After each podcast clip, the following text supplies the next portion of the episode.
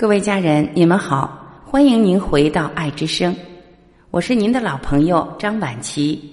今天，请允许我依然带着略带沙哑的声音，和您一起分享命运的平衡法则。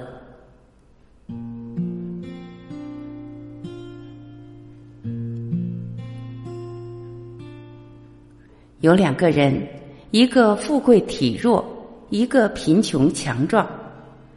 两人彼此互相羡慕，富人羡慕穷人的健康，穷人羡慕富人的财富，甚至富人愿拿全部财富去换取穷人的健康，穷人愿拿身体的健康去换取富人的财富。他们的心愿被一个神奇的医生知晓了，医生用交换人脑的方法帮他们实现了愿望。富人从此一贫如洗，拥有了健康；穷人从此富甲一方，变得体弱多病。从那之后，两个人过上了他们渴望的生活，变成了穷汉的富人。由于拥有了健康，并有强烈的成功欲，慢慢的财富又重新积累起来，他又再度变得有钱。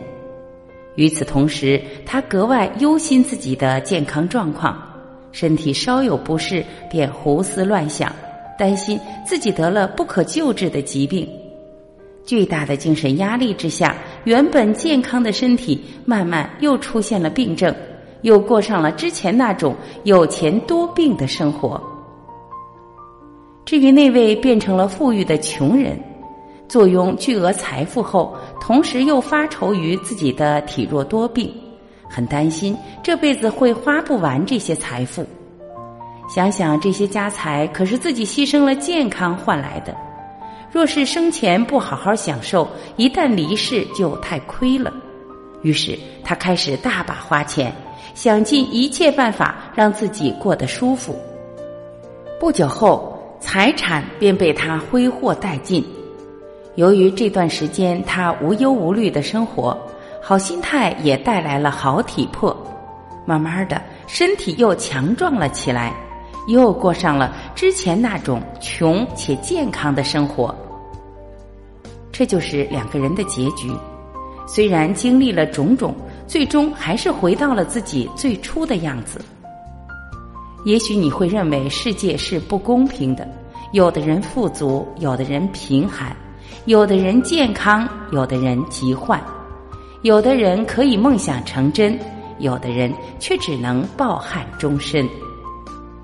这些不公平的背后，一定总有些公平的地方存在，因我们看到的永远只是真相的一部分，那部分你没有重视的真相，恰恰是弥补公平天平的另一只砝码。